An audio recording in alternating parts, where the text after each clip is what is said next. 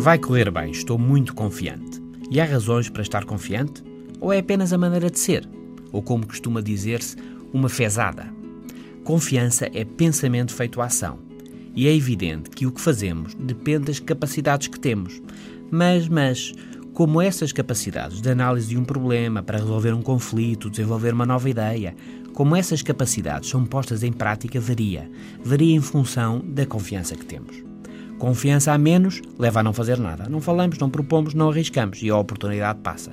E isto é mesmo muito importante. Investigadores da Universidade da Califórnia e da Universidade de Navarra acabam de publicar no Journal of Personality and Social Psychology estudos que mostram como a confiança é mais importante para o sucesso profissional do que as capacidades técnicas. A confiança influencia diretamente o estatuto profissional e isso afeta o sucesso. Além disso, dizem os investigadores, quando uma pessoa é confiante, ela pensa ser capaz, independentemente de de facto ser ou não ser. E essa confiança leva à ação. Por isso, alguma confiança, mesmo que a mais, não é má.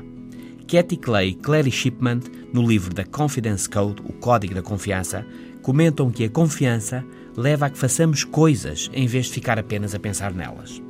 Por fim, a produtividade, evidentemente, relaciona-se com o fazer coisas. Só fazendo podemos fazer bem.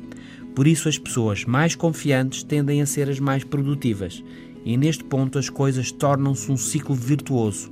A confiança leva a mais produtividade, que leva a mais confiança, que leva a mais produtividade, que leva, ou seja, as pessoas confiantes são mais produtivas e as pessoas produtivas são pessoas mais confiantes. Até amanhã.